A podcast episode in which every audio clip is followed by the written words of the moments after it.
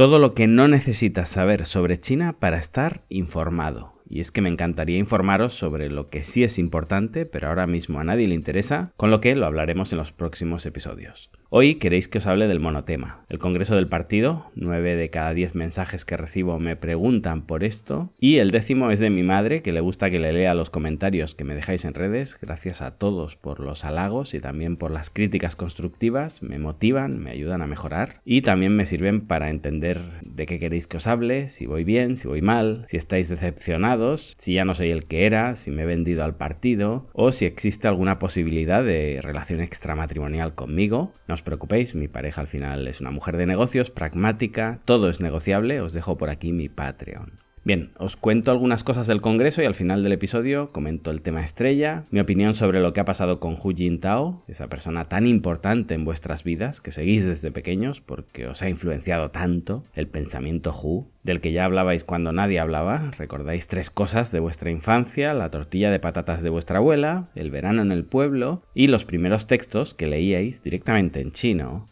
de Hu Jintao. Un poquito sobre el Congreso y vamos al tema. Para empezar, ¿qué es lo que ha pasado esta semana? Pues que se han reunido en Beijing los miembros del partido para decidir quién se va a sentar en los sillones importantes en los próximos cinco años. Y en general yo dividiría al mundo en tres tipos de personas según el interés que le ponen a este Congreso. Los tres tipos son, primero, los ciudadanos del mundo, incluyendo a ciudadanos chinos, que no les importa un carajo el Congreso. Mañana se van a volver a levantar temprano para ir a trabajar y nadie va a cambiar eso. En segundo lugar tenemos a los periodistas de todo el planeta que han seguido el Congreso como si les fuera la vida en ello, porque tras intentarnos colar que China enviaría tropas a Rusia inminentemente, porque los chinos son lo peor, ahora necesitamos encontrar algo con lo que demonizar a China, forma parte de lo que es el eje del mal de esta década. Y en tercer lugar estarían los expatriados que viven en China, que siguen el Congreso desde hace un año, y lo siguen atentamente no porque les interese, sino para que acabe ya, abran China y terminen la pesadilla del COVID.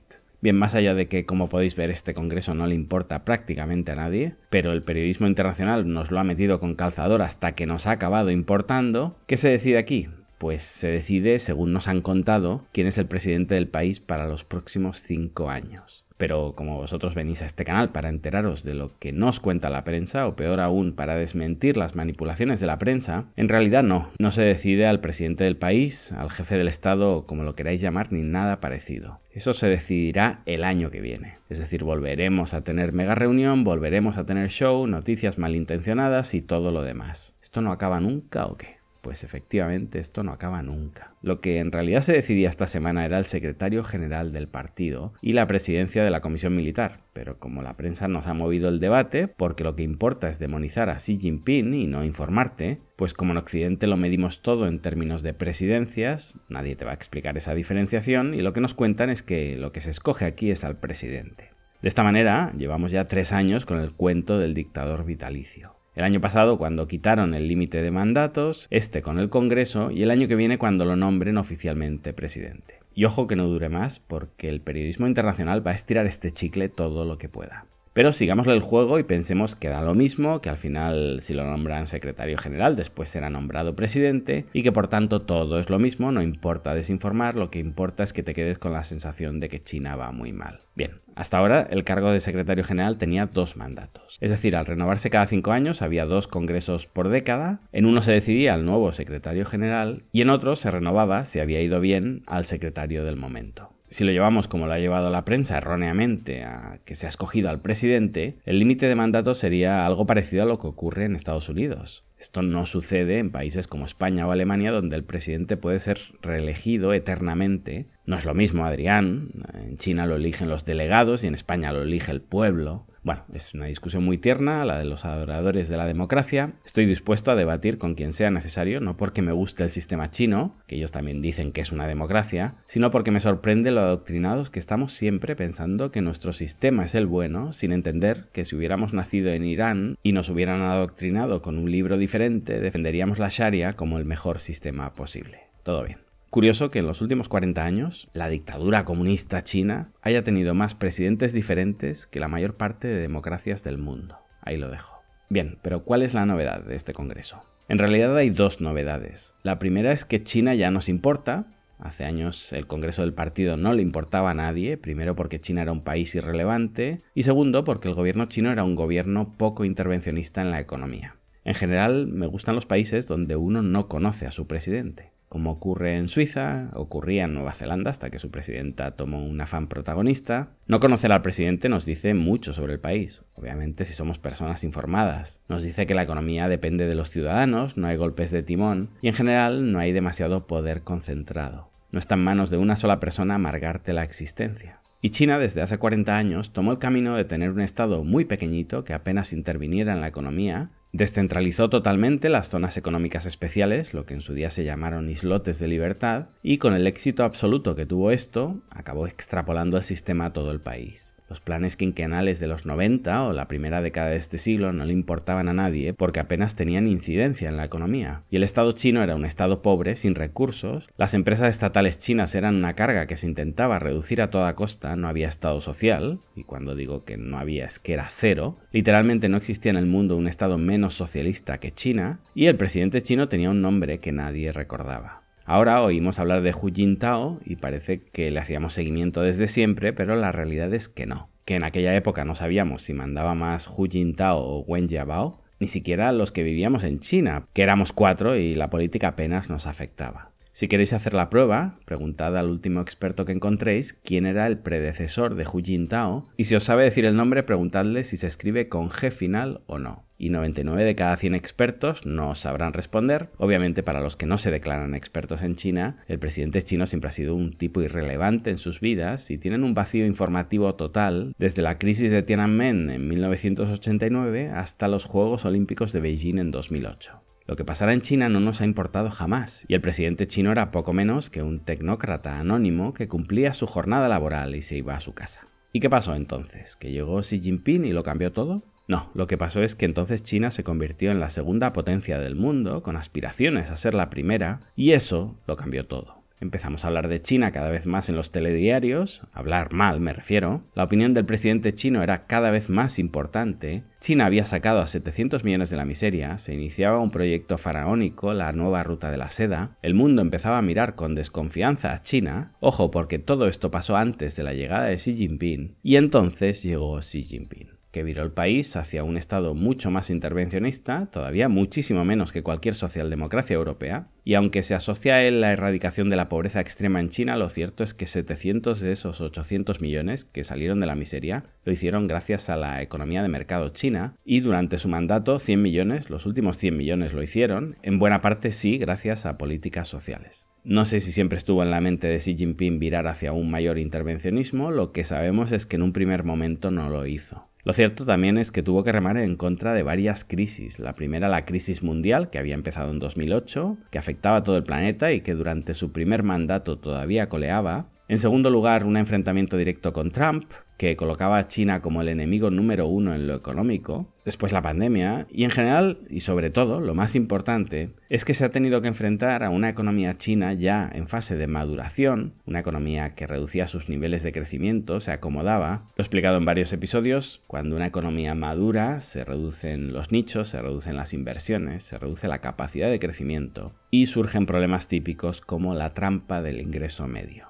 No lo ha tenido fácil Xi Jinping y ha optado por una jefatura más personalista, ha visto cómo el planeta se ha ido confabulando contra China, ha buscado aumentar la participación de las empresas estatales por primera vez desde los 80, ha limitado el poder de los grandes magnates chinos que vivían en su mundo feliz, un capitalismo salvaje que parecía no tener límites, y a la vez va entendiendo los problemas que ha ido creando en la economía y cada dos volantazos intervencionistas nos regala uno liberalizador para intentar que no se le caiga todo. Y la segunda cosa que ha pasado es que los chinos han recuperado su orgullo. La China que yo conocí cuando llegué en 2006 era una China, no sé si humillada, pero sí una China acomplejada. Nos veían a los occidentales y querían ser como nosotros, altos, blancos y con ojos redondos. Nosotros somos amarillos, se decían a sí mismos. Nos tenían idealizados. Recuerdo la primera vez que mi pareja fue a Europa y quedó completamente decepcionada porque China se iba enriqueciendo más y más y a ellos les pintaban Occidente como un lugar de rascacielos, clases altas, coches caros. Y cuando llegó por primera vez a Barcelona me dijo, ¿por qué la gente conduce coches tan baratos? ¿Por qué los edificios son tan viejos? ¿Cómo podéis vivir con mil euros? Esto no es lo que soñábamos los chinos. Recuerdo también otra amiga que volvió de Roma en shock No me habló de edificios históricos, solo de tráfico caótico, el olor ameado y los grafitis en las paredes. En China, los niños, después de salir del colegio, se van a casa a hacer sus deberes. ¿Qué clase de civilización es esta? Y sí, cuando yo llegué a China, los extranjeros éramos ricos y ellos pobres, pero cinco o seis años después eso ya había cambiado. Recuerdo también, con esa sinceridad materialista que tanto me apasiona, las chicas, la segunda o tercera pregunta que te hacían era, ¿eres rico? Hoy, y ya desde hace muchos años, ya nadie te preguntaría eso. Los extranjeros somos pobres. Si se quieren casar con un rico, se buscan a un chino. Os lo cuento con anécdotas, con vivencias, pero la idea es que os quedéis con la película completa y no con la foto del momento. Los chinos de hace 15 o 20 años pensaban que en Occidente no había pobres, que éramos países con una gestión súper eficiente y que ellos eran lo peor, Hoy saben que son el país tecnológicamente más avanzado del mundo, que son ya la primera economía del mundo en PIB ajustado por paridad de compra, que el futuro es suyo y piensan, también manipulados por su prensa, que el mundo les juega en contra y necesitan un líder fuerte que les defienda de las agresiones exteriores. Taiwán, que era un tema trivial para un país tercermundista donde la gente solo quería comer tres veces al día, de repente es un tema central para una clase media acomodada que necesita temas de conversación cuando disfruta de sus horas de ocio. Ya sabéis que las revoluciones, al contrario de lo que nos cuentan, no se producen entre las poblaciones más explotadas, esas son muy sumisas, se producen cuando la gente se culturiza y cuenta con tiempo y capital para organizarse. En fin, si entendemos esto, intentando profundizar un poco en todo lo que nos ha llevado hasta aquí no quedarnos solo con ideas básicas como dictadura, democracia, buenos y malos, comunismo y capitalismo y etiquetas que no dudo que sean funcionales cuando nos intentan adoctrinar, Quizás seamos capaces de ver que el partido ha encontrado en Xi Jinping el líder que buscaba desde Mao y, en parte porque ha olvidado las penurias que se vivieron durante la Revolución Industrial, en parte porque tienen muy presentes las purgas que se realizaron con la facción perdedora en 2013, han pensado que no es positivo que cada 10 años venga un líder nuevo que arrase con todo lo anterior, más que con todo lo anterior, con todos los anteriores, y si están contentos con el actual, ¿por qué obligarnos a cambiarlo? Las leyes deberían servir al hombre y no al revés, o al menos es lo que piensan hoy. Quizá en 10 años se lleven las manos a la cabeza, yo no lo sé. Y volviendo a este congreso, que la prensa ya nos lo venía colocando en el calendario desde hace uno o dos años, porque iba a pasar algo muy importante, se había eliminado el límite de mandatos y se iba a renovar a Xi Jinping por segunda vez, es decir, Xi Jinping iba a quedarse durante un tercer mandato. Esto, claro, la prensa nos lo ha vendido con titulares como dictador vitalicio, poder absoluto, emperador, poder perpetuo y todo eso, en parte porque no entienden China, en parte porque no son capaces de hacer un análisis un poquito más profundo, en parte porque viven de contarte lo malos que son los chinos y no pueden explicarte otra cosa. En realidad Xi Jinping va a seguir siendo auditado cada cinco años y de momento su horizonte temporal va a ser este mandato. Si se convierte o no en dictador vitalicio lo veremos, no hace falta que el sindicato del precrimen le acuse de algo que quizá haga, cuando lo haga lo veremos. En cualquier caso, como os decía, vaya dictador nos venden que hasta ahora ni siquiera tenía seguro su sillón y hasta ahora solo se ha puesto al nivel de presidentes como el español o el alemán. En el peor de los casos, si el poder pasa de estar en manos del partido a estar en manos del presidente, no sabía yo que le tuvieran tanto cariño al Partido Comunista en los medios occidentales como para intentar preservarlo a toda costa. En fin, este episodio era para hablar del Congreso del Partido y no para sacar a la luz la hipocresía de la prensa occidental, pero dejadme que haga un repaso de los presidentes que han estado más de 10 años en el cargo. Chiang Kai-shek, el gran amigo de Occidente, presidente de Taiwán, estuvo 46 años en el cargo. Gaddafi estuvo 42 y una buena parte de ellos también nos caía muy bien. Lukashenko lleva 28 años en Bielorrusia, lo tenemos en Eurovisión, y si dejara de apoyar a Putin lo metíamos en la Unión Europea con honores. Felipe González estuvo 14 años en España y se presentó a las siguientes elecciones para quedarse, imagino también como dictador vitalicio, Pujol estuvo 23 años y se fue, diría, invicto, pero podía haberse quedado también como dictador vitalicio en Cataluña. El clan de los Kirchner ha estado 12 años en el poder, 16 si contamos el mandato de Alberto, en el que han convertido a Argentina en el primer país vicepresidencialista de la historia. Xi Jinping, repito, solo ha retirado el límite de mandatos como secretario del partido, nada más. En cualquier caso, si al final se convierte en un malo malísimo, aquí me tendréis para contároslo. De momento solo leo especulaciones malintencionadas. De hecho, si os digo la verdad, me preocupa mucho más la salida de Li Keqiang como primer ministro, un tipo que tuve la suerte de conocer y que solo con el tiempo lograremos valorar con suficiente objetividad. Y por cierto, ya he leído críticas al que parece que será su primer ministro, Li Qiang. Veremos. En general pediría tiempo, sosiego, no sé, cosas que no están muy valoradas en los días que vivimos, pero en fin. Además de todo esto, ¿qué ha sucedido? Bueno, pues que se han reunido en el Gran Salón del Pueblo, 2.300 delegados que han venido desde todo el país. La idea de este Congreso, si nos centramos en lo esencial y quitamos de en medio el sensacionalismo, sé que es difícil, es que desde una idea piramidal se reúnan los 2.300 delegados, que son los responsables de elegir a los 205 miembros del Comité Central, estos a su vez son responsables de elegir a 25 miembros del Politburó y estos a los 7 miembros del Comité Permanente más allá de lo manoseado que está el término democracia, si queréis entender la versión china, después si queréis la desecháis, pero pienso que es inteligente al menos entender lo que piensa el otro, en su modelo es todo piramidal, es todo meritocrático y de hecho esos 2.300 delegados que asisten al Congreso han sido previamente elegidos entre los 97 millones de miembros del partido y obviamente cualquiera puede hacerse miembro. Es decir, lo vemos menos demócrata porque nos parece que en nuestros países nosotros, todos los ciudadanos, en unas elecciones elegimos al presidente. En realidad nuestra teoría es muy parecida a la teoría china y nuestra práctica, lo que realmente sucede, dista tanto de nuestra teoría como dista en China. Es decir, nosotros no elegimos al presidente que queremos, elegimos entre dos o tres personas que previamente han sido elegidas por aparatos del partido implacable, donde sobresale lo peor de lo peor, habitualmente el tipo más ladino que sabe eliminar a sus rivales o financiarse con favores que devolverá una vez alcance el poder. En China la teoría nos dibuja ese ascenso piramidal, luego también hay facciones, lobbies, lo que ahora llaman capitalismo de Estado o los más ilusos intervencionismo, no dejan de ser sectores que ganan y pierden poder y de alguna manera influyen, como el lobismo más abyecto de Estados Unidos, al final no somos tan diferentes. Y una crítica, una pregunta que recibo muy a menudo de personas que superan la idea de dictadura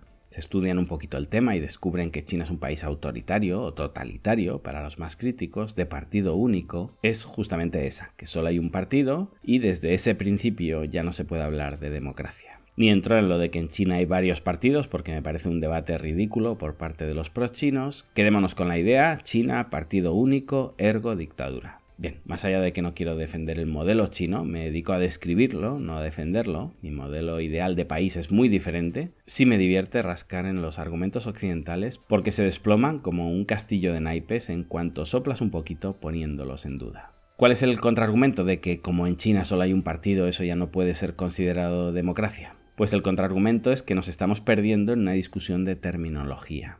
Imaginad por un segundo que lo que en China se llama partido, en vuestro país se llaman las Cortes. El Congreso y el Senado, Cámara Alta y Cámara Baja, dependiendo de cada país, en algunos lugares solo hay una Cámara. Reduzcámoslo a Congreso para hacerlo fácil. Un extraterrestre que viniera de un planeta donde hubiera varios congresos os podría decir que en vuestros países tenéis dictaduras porque tenéis un sistema de Congreso único. Y lo que responderíais es, bueno, es que no lo estás entendiendo. Hay un solo Congreso, pero luego dentro del Congreso hay partidos. Bien, volviendo a China, si el partido único es lo que para nosotros es nuestro Congreso único, lo que para nosotros son los partidos, es decir, las facciones que integran el Congreso, en China, dentro de su partido único, dentro de su Congreso, también hay facciones. Y de hecho las luchas que se dan dentro de las facciones de China son mucho más encarnizadas que las que se dan en vuestros congresos. Simplemente no las hacen públicas en discursos llenos de insultos, teatralizaciones, etc., que sirven para entreteneros pero aportan muy poco.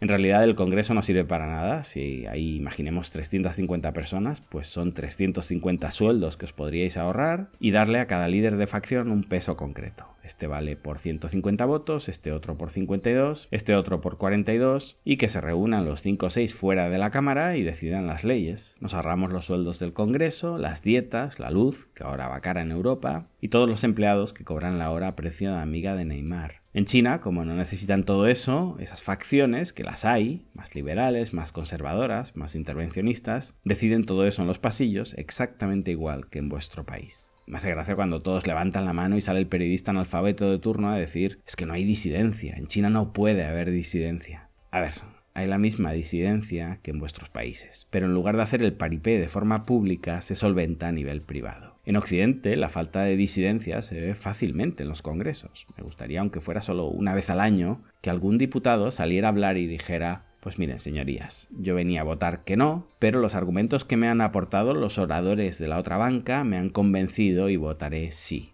No, en serio, eso no existe. Si alguien cambia de opinión en una votación es o bien porque se ha equivocado presionando el botón, que con eso vemos el nivel intelectual del político medio, o porque lo han comprado. Será tratado como un traidor dentro de su propio partido y eventualmente será expulsado. ¿De disidencia vais a dar lecciones en Occidente? Bueno, sobre los temas que ha tratado Xi Jinping, estoy viendo resúmenes por todos los lados, que se ha nombrado 17 veces Taiwán, pero solo 14 la palabra paz, que se ha dicho solo 60 veces economía, pero 90 y pico seguridad. Madre mía, que empiece ya el mundial porque veo que estamos todos muy aburridos. ¿eh? Como os dije en un episodio anterior, prefiero hablar sobre hechos y no sobre palabras. No me interesa lo que dicen los políticos, sino lo que hacen. Es decir, no tanto los discursos, sino las leyes que se hagan tras esos discursos. Y después me interesa menos la ley que el reglamento de aplicación, que es ahí donde se manipula todo. Y después me interesa menos el reglamento que la dotación presupuestaria, porque a veces se ahogan las leyes restringiendo su dotación económica. Y finalmente me interesa menos la dotación que el porcentaje de ejecución. Cuando vea todo esto y el impacto final que tiene en la sociedad, valoraré el discurso aquel que dio el día del Congreso. De momento las palabras me interesan cero, llevan mil años diciendo que van hacia el socialismo, pero cada vez que les aprieta la economía liberalizan. Veremos. Y para acabar, vamos con el tema estrella, Hu Jintao, ¿qué ha pasado aquí? Pues siento decepcionar, pero no lo sé. Sé que corren por internet miles de expertos con muchísimas respuestas. Justamente me preguntabais por Twitter sobre el tema y al responder no lo sé, alguien me decía, se nota que llevas mucho tiempo fuera de España porque esto es algo que no se dice mucho por aquí. Y la verdad es que es así, no lo sé. Y como no lo sé, no me dedico a desinformar, intento hablar de lo que sí sé, no me dedico a propagar bulos, pues esperaré a ver y leeré a unos y a otros porque yo en esa cocina no estoy y por tanto no sé si tendremos una explicación en las próximas horas, quizá la tengáis mientras ando grabando y editando este episodio, quizá no lo sepamos nunca. Por si acaso nuestro maravilloso periodismo ya nos lo advertía, genial el tuit de Zigor Aldama, esperemos que den una explicación de lo sucedido, aunque me temo que va a tener poca credibilidad. Y en esto es en lo que hemos convertido el periodismo. Preguntaremos porque me obliga mi jefe a hacer mi trabajo y que parezca que nos dedicamos a informar y no a opinar, pero o nos dicen algo que vaya en la línea de lo que yo os quiero contar, o diré que mienten. Resulta terrorífico pensar en manos de quien estamos. La explicación oficial os la doy, esto es lo único que sabemos por el momento. Hu Jintao se sintió indispuesto durante la sesión y su equipo lo acompañó fuera. Os dejo a vosotros las interpretaciones, que es lo que creo que debería hacer el periodismo, dar la noticia y quedarse ahí, ya la interpretamos nosotros. Y aunque mi opinión de cuñado sobre lo que pasó no le interesa a nadie, porque como os decía, no sé más que vosotros sobre lo que pasó, no sé ni más ni menos que todas las personas que están opinando, sí voy a hacer algo que no he visto en ninguno de los análisis y es ponerme en lo peor. Y si ha sido purgado, ¿qué? Lleváis años llamando dictador a Xi Jinping y ponéis el grito en el cielo si purga a un antecesor suyo de una facción contraria. Pero esto no viene incluido en el carnet de dictador. Es como cuando iba a extender un tercer mandato que os decía, lo llamáis dictador cuando tenía una limitación de dos mandatos y ahora lo que ha hecho es igualarse con la mayor parte de dignatarios del mundo, como el presidente de España o Alemania. Igualarse, quitarse el límite de dos mandatos para poder ejercer un tercero. No sabemos si será presidente vitalicio, no sabemos si se ha convertido en emperador. Esas son todas interpretaciones capciosas. Lo que sabemos es que ejercerá un tercer mandato que será revisado nuevamente dentro de cinco años. ¿Qué menos, no? Para un dictador el no tener límites. Pues no, ahora sacan a un anciano de la sala y hablamos de purgas y nos exaltamos todos. No lo sabemos, quizá no ha pasado nada y estáis desinformando, pero ¿y si fuera una purga qué? ¿No es tan malo el tipo? El otro día vi un vídeo en el que lo comparaban con Palpatine. Ese es el nivel de nuestros análisis. Pues lo normal sería que fuera justiciando a rivales en la plaza pública, colgándolos de una grúa, que es lo que hacen nuestros socios estratégicos, esos que nadie pone en duda. Le falta mucho, muchísimo para igualar a algunos de nuestros mejores amigos. De verdad, bajad una marcha porque la hipocresía nos está devorando. Por cierto, si habéis entendido lo de que al final el partido es como nuestras cortes y nuestros partidos como sus facciones, ¿Qué pensáis que querían hacer los votantes del PP con Felipe González cuando salió del gobierno con los casos de Filesa, El Gal, etc.? ¿Qué pensáis que querían hacer los votantes del PSOE con Aznar, que nos llevó a una guerra infame, denunciándolo en el Tribunal de la Haya? ¿Qué pensáis que se ha intentado con la familia Puyol? ¿Qué pensáis que se ha hecho con los expresidentes de Andalucía? ¿Qué pensáis que se quería hacer con Monedero e Iglesias, acusándolos de tener relaciones con Irán, Venezuela, etc.? ¿Una multa disciplinaria? No, que acabarán con sus huesos en la cárcel. ¿Qué se hizo con Lula? ¿Qué se ha intentado hacer permanentemente con Cristina en Argentina, la gente de Macri? ¿Y qué ha intentado hacer con Macri, la gente de Cristina? ¿Qué hicieron con Mubarak en Egipto? ¿Con Correa en Ecuador? ¿Con Suharto en Indonesia? ¿Qué hicimos con Hussein en Irak? ¿Con Estrada en Filipinas? ¿Qué se hace permanentemente en Corea? ¿Y en Francia? Ser purgado por tu sucesor viene incluido en el cargo de presidente junto con las dietas y el iPad. Y a veces, la mayor parte de las veces, te purgan los tuyos. Como estuvo a punto de pasarle a Díaz Ayuso, aunque al final regalar contratos de mascarillas a tu hermano, presuntamente, y pagarlas al 500% de su valor no fuera para tanto y saliera ilesa. Me da que esa vez no hubo purga porque iban a caer de todos los partidos y de todas las instituciones. Tenéis un episodio donde explico cómo viví yo desde dentro los pedidos de mascarillas en China, un episodio con acusaciones directas, algo por lo que un montón de gente decía que me iba a denunciar y bueno, al final pensaron que no era para tanto y que era mejor que corriera un poco el aire. Vamos a descubrir ahora las miserias de la política, pero ¿en qué planeta habéis estado viviendo hasta ayer por la tarde? Alberto Roura, un patrono del canal, me pasaba ayer un pantallazo impresionante de lo que era trending topic en ese momento. Primero Hu Jintao, segundo Xi Jinping, tercero China podría invadir Taiwán a final de este año y cuarto las últimas noticias de la guerra de Ucrania. Espectacular. Podríamos hacer cualquier cosa en nuestro país que tendríamos a todo el mundo mirando para otro lado. ¿Os imagináis que en estos días hubiera muerto en extrañas circunstancias el presunto heredero legítimo a la corona de España? Esto en un país democrático, ¿eh? No os hablo de una república bananera de esas de las que nos reímos tanto. Heredero a la corona, monarca, linajes de sangre, pero nos preocupa que un viejecito irrelevante, ya el pobre, salga acompañado de la sala donde manda un dictador horrible a 12.000 kilómetros de nuestra casa. ¿Qué nos han hecho? Llevo 4 o 5 años emitiendo, primero en podcast, en realidad llevo más de una década escribiendo en medios, intentando explicar que China es importante, que deberíamos informarnos sobre lo que allí ocurre, porque los avances tecnológicos que se dan nos afectan, y el día que nos informamos un poquito es para esto. De que unas semanas, ya os lo avanzo, no nos importará nada Hu Jintao. ¿Os acordáis del follón que armamos por la tenista desaparecida y lo poco que nos importó cuando apareció? No sabemos si al final se le murió el perro o si se apuntó a clases de cocina. No sabemos nada de ella, porque no nos interesa un carajo ella. Solo la usamos para hablar mal de China. Nos hubiera encantado que apareciera muerta, pero no. Estaba viva y en lugar de pedir perdón, movimos el debate a otra cosa como hacemos siempre.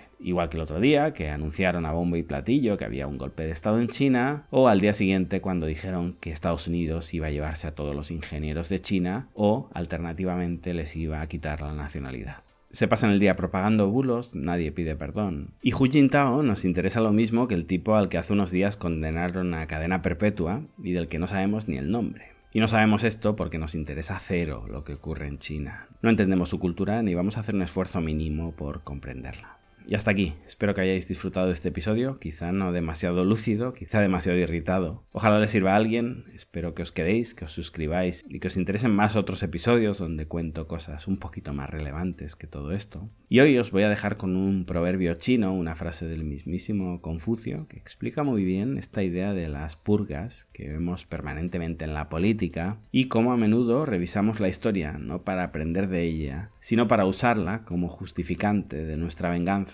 sin saber que alguien podría venir detrás y hacer lo propio. Antes de embarcar en un viaje de venganza, cava dos tumbas. Gracias y hasta pronto.